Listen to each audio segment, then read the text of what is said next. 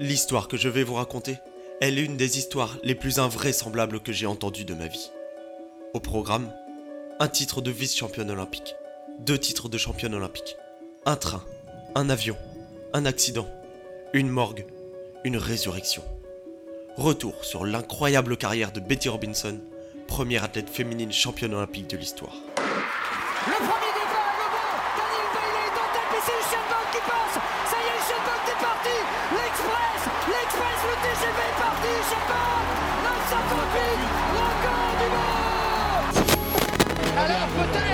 Peut-être La Britannique est en train de craquer. peut-être Mais on est encore sous le choc de ce que vient de faire Renaud Lavillenie 4,36 pour Kevin Mayer C'est incroyable On est au-delà des 9100 points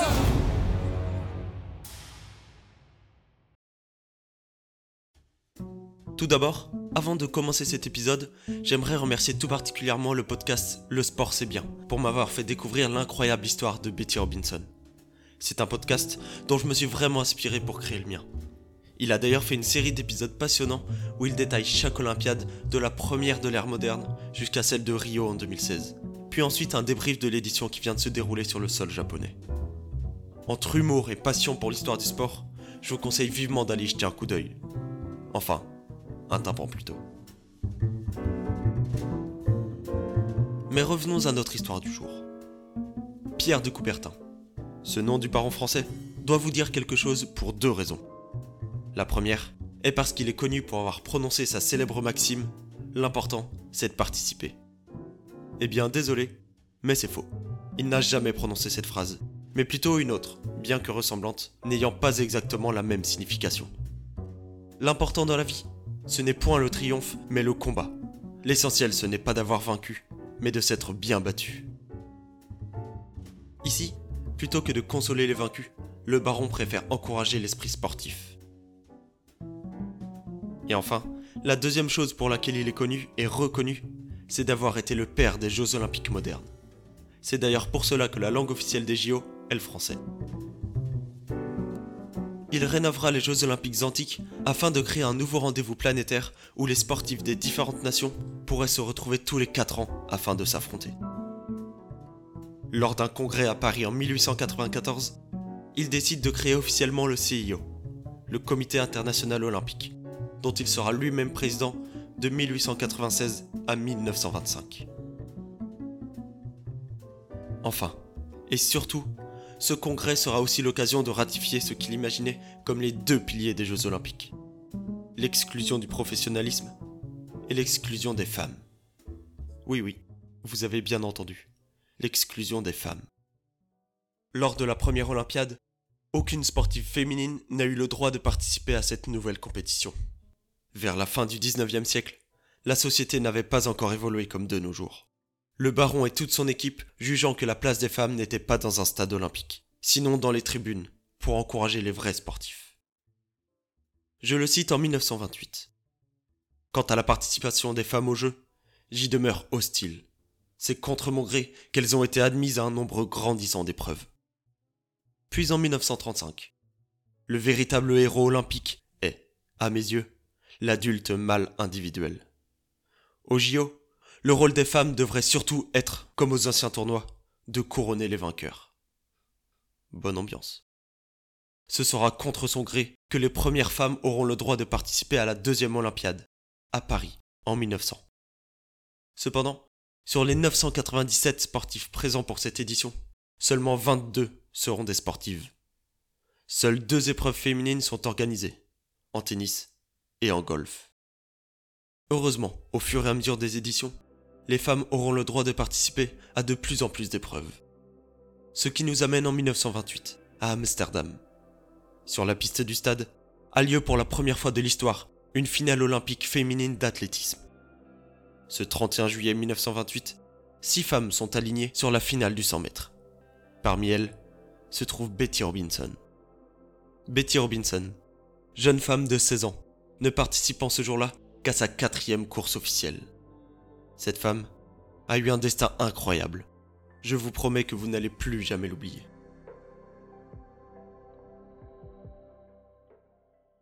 Tout commence lors de cette même année 1928, sur les bancs de son lycée. alors étudiante à la Soundtown Township High School dans la banlieue de Chicago. C'est l'heure de fin des cours. Betty prend alors le temps de rejoindre tranquillement son train afin de pouvoir rentrer chez ses parents. À bord de ce train, Charles Price, son professeur de biologie, qui regarde Betty au loin, regarde sa montre, puis regarde Betty de nouveau, et conclut qu'à cause du départ imminent du train, elle devra attendre le prochain. Voilà alors notre professeur qui prend place paisiblement dans son wagon, direction Riverdale.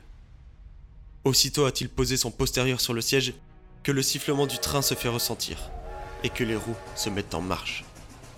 Le train prend de la vitesse et s'apprête à quitter la gare quand tout à coup, une étudiante bondit dans le train après un sprint magistral.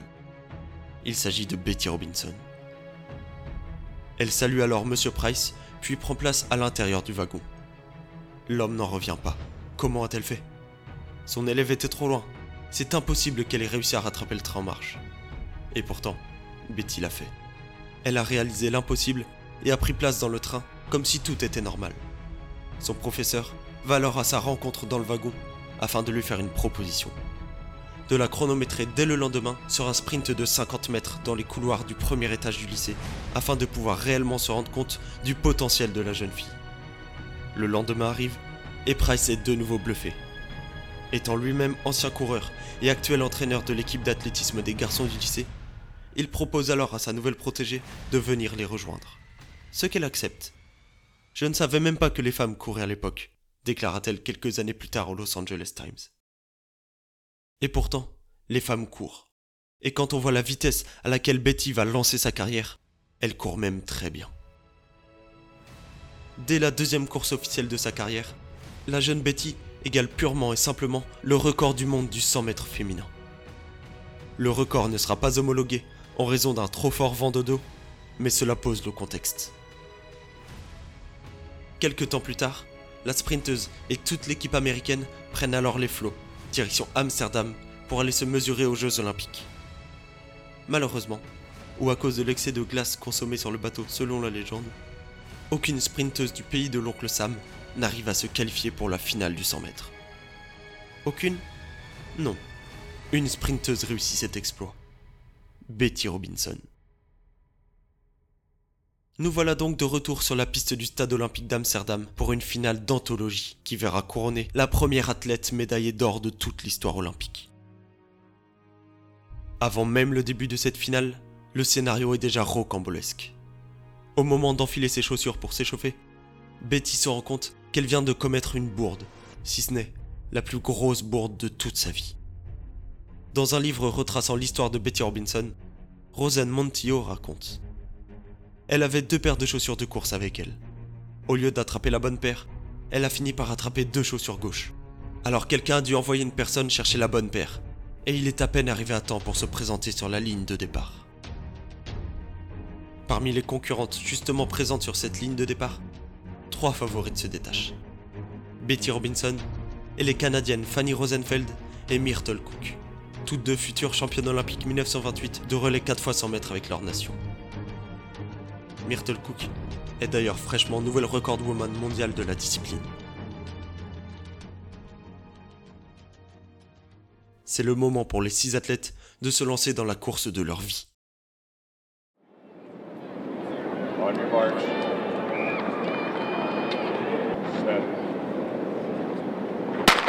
Mais rebondissement.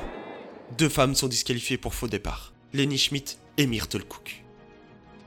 Nouveau départ. Elles ne sont déjà plus que quatre. Le silence est glacial dans le stade. On your mark. Set.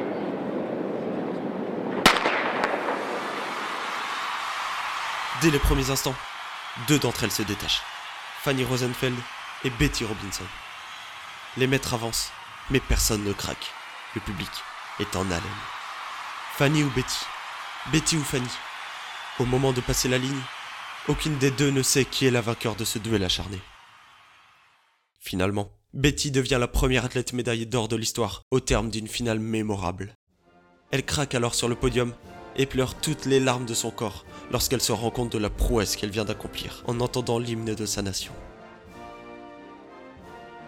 les Canadiennes prendront quant à elles leur revanche sur la finale du 4 x 100 mètres, terminant en tête devant les Américaines. Betty repart alors de la cité batave avec deux breloques en poche, une d'or et une d'argent. Sidérant pour une athlète ayant commencé la course à pied seulement 5 mois auparavant et disputant, à l'occasion de la finale du 100 mètres, sa cinquième course de sa vie. De nos jours, elle reste encore la plus jeune championne olympique de la discipline. Rappelons qu'elle n'avait que 16 ans à l'époque. Faisons ensemble un petit bond, jusqu'en 1931. Cette année-là, Betty Robinson est alors au début de sa préparation pour les JO de Los Angeles qui auront lieu l'année suivante, afin d'essayer d'y glaner une deuxième médaille d'or consécutive. Mais un événement inattendu va venir brutalement chambouler cette athlète. Par un chaud d'après-midi du mois de juin, la jeune Betty décide de s'offrir une petite pause dans son entraînement intensif. Son cousin, Wilson, pilote expérimenté, vient de s'acheter un petit avion de tourisme et décide d'emmener Betty faire une petite balade dans les airs afin de lui faire découvrir son nouvel appareil. Les deux cousins décollent alors dans les cieux dans le but de trouver de la fraîcheur dans les hauteurs de Chicago. Tout se passe parfaitement bien au décollage. Mais lorsque l'avion atteint une altitude de 600 pieds, le moteur cale, pique du nez et s'écrase dans un champ marécageux à une trentaine de kilomètres au sud du centre-ville de Chicago. Les personnes arrivant sur les lieux du crash découvrent alors une scène macabre. Wilson, inconscient mais vivant, avec les jambes écrasées. Betty, une jambe tordue et brisée en trois endroits. Un bras cassé, une violente entaille au visage, inconsciente elle aussi. Le pilote est emmené à l'hôpital et s'en sortira quelques années plus tard malgré une amputation de la jambe gauche. Betty, quant à elle, est jugée décédée et est transportée dans le coffre de la voiture d'un homme jusqu'à une morgue voisine. Quelle fin tragique pour cette athlète si jeune si pétillante, si douée. Arrivé à la morgue, l'homme transporte le corps sans vie de Betty jusqu'à l'employé des pompes funèbres, où celui-ci décèle une faible respiration. Betty est toujours en vie. Elle est immédiatement transportée jusqu'à la Oak Forest Infirmary, où elle reste dans le coma pendant des semaines, voire des mois. Elle sort de l'hôpital 11 mois après son entrée, mais les médecins lui annoncent une mauvaise nouvelle qui va briser ses rêves de reprendre sa vie d'athlète. Elle possède désormais une jambe plus courte que l'autre, de quelques centimètres. Les médecins lui annoncent qu'elle aura de grandes difficultés à marcher, et que, malheureusement pour elle, elle ne pourra plus jamais recourir de sa vie. C'est un monde qui s'effondre. Mais la jeune femme ne se laisse pas abattre. Elle a désormais un nouveau rêve. Pouvoir exercer une nouvelle fois sa passion. La course à pied. Son beau-frère décide alors de tout faire pour la voir de nouveau heureuse. Chaque matin, il réveille Betty et lui fait faire un petit tour dehors. Peu à peu, les quelques pas ont commencé à grandir jusqu'à se transformer en petites foulées. Et ces quelques petites foulées se sont elles-mêmes transformées en plus grandes. Jusqu'à ce que, à force d'entraînement et de rééducation, Betty puisse à nouveau chausser ses pointes sur une piste cendrée, près de mille jours après son accident. Le miracle a eu lieu. La voilà de nouveau avec un dossard sur le ventre, alors qu'elle était considérée comme morte trois ans auparavant. Stupéfiant, mais tellement puissant. Imaginons la joie qui devait entourer l'athlète qui a pu rechausser ses chaussures favorites, alors que les médecins lui avaient prédit qu'elle ne pourrait plus jamais recourir. Betty expliquera ceci. Le médecin a dit que si je n'avais pas été en aussi bon état athlétique au moment de l'accident, je n'aurais jamais pu me remettre aussi bien que ce que j'ai réussi à accomplir. Cependant, tout n'est pas si rose dans sa rééducation, car elle va garder une séquelle majeure de l'accident, ce qui lui empêchera de courir comme avant. La jeune Betty ne peut plus s'agenouiller à cause de ses blessures, ce qui signifie qu'elle ne peut plus s'installer dans les starting blocks. Or, pas de starting block, pas de 100 mètres. Si Betty veut recourir en compétition, elle doit alors trouver un moyen de contourner cette impossibilité. Après une courte réflexion, une seule discipline pouvait s'offrir à elle, le 100 mètres relais. À partir du moment où elle n'est pas la première relayeuse, rien ne l'oblige à s'agenouiller. Entame alors en ce jour sa deuxième vie d'athlète. Prochain objectif, les JO de 1936 à Berlin.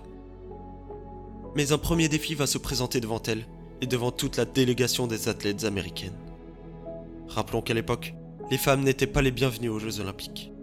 Rappelons également que les États-Unis font face à la Grande Dépression et sont alors en pleine crise économique. La Fédération américaine d'athlétisme utilise alors ce prétexte afin de ne payer le déplacement jusqu'en Allemagne seulement à sa délégation masculine. Si des femmes doivent venir au JO, ce sera par leurs propres moyens. Mais pas de quoi décourager Betty Robinson, qui veut alors quelques souvenirs récupérés lors des JO de 1928 et économise sa paye de secrétaire afin de pouvoir faire le déplacement. Nous voilà donc arrivés en 1936 pour une des éditions les plus tristement célèbres des Jeux olympiques celle organisée par le régime nazi d'Hitler. Après avoir réussi à réunir assez d'argent pour se rendre en Allemagne, l'équipe féminine du relais 4 x 100 mètres américaine parvient à se qualifier tranquillement pour la finale en terminant première de sa série. Parmi les six nations engagées dans cette finale, l'équipe allemande est l'immense favorite de la compétition. Elle a même établi un nouveau record mondial en terminant en 46 secondes 40 lors de sa série. La finale est lancé le 9 août à 15h30. Le relais américain est composé d'Ariette Bland, d'Annette Rogers, de Betty Robinson qui s'élancera en troisième position et d'Helen Stephens qui clôturera la course.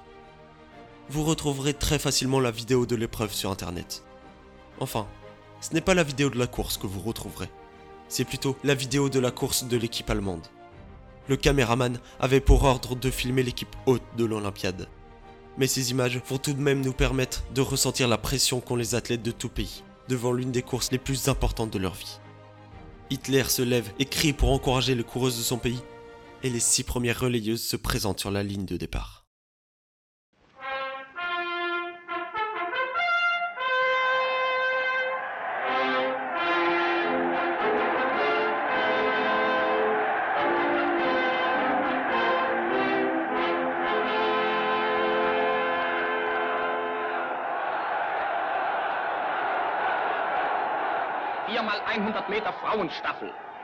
Deutschland, England, Amerika, Kanada, Holland und Italien stehen in der Entscheidung.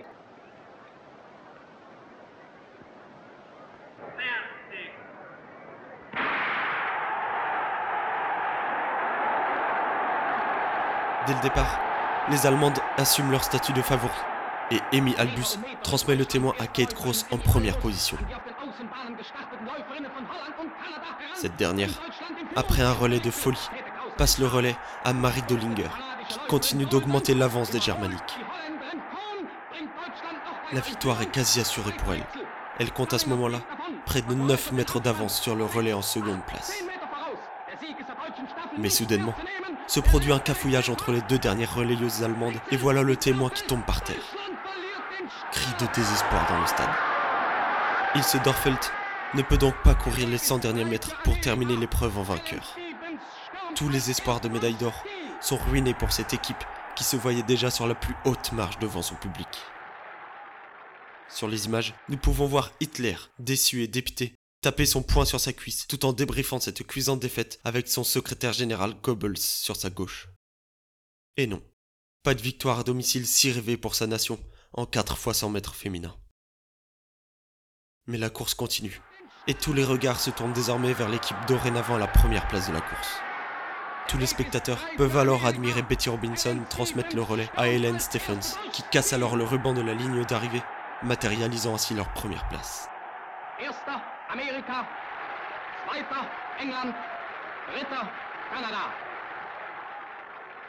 C'est fait. Les États-Unis se partent d'or. Quel pied de nez au destin de la part de Betty. Rendez-vous compte, elle qui a été considérée comme morte quelques années auparavant, est dorénavant une nouvelle fois championne olympique. Elle annoncera plus tard. C'est indescriptible à quel point j'ai eu de la chance d'être là et d'obtenir une autre médaille, mais il était malgré tout difficile pour moi de regarder la finale du 100 mètres sans pouvoir y participer.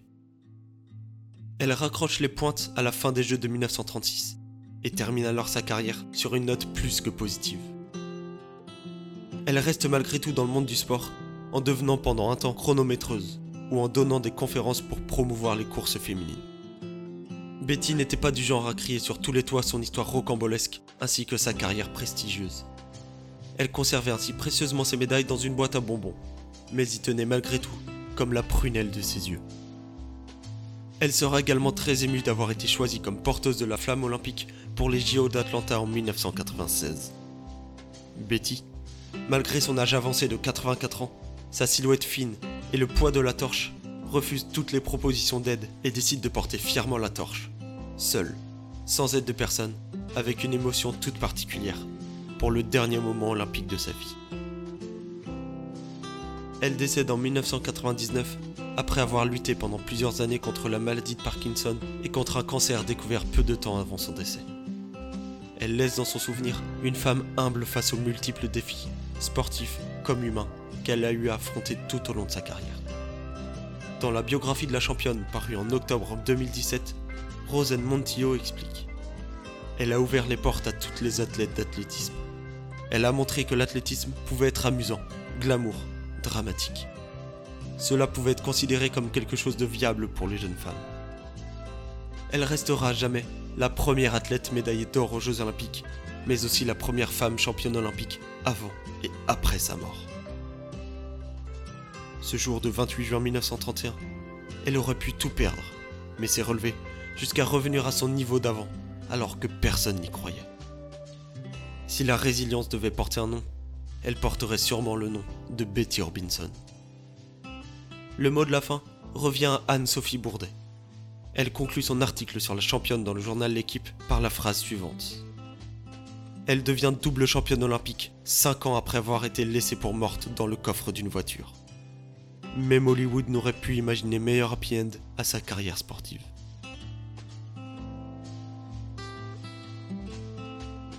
C'était Sportcast, merci pour votre écoute. Si vous avez apprécié, n'hésitez pas à me le faire savoir sur mes différents réseaux sociaux, à noter ce podcast ainsi qu'à le partager. N'hésitez pas également à me donner des idées de sujets dont vous aimeriez que je parle. Je les traiterai peut-être dans un prochain épisode. Salut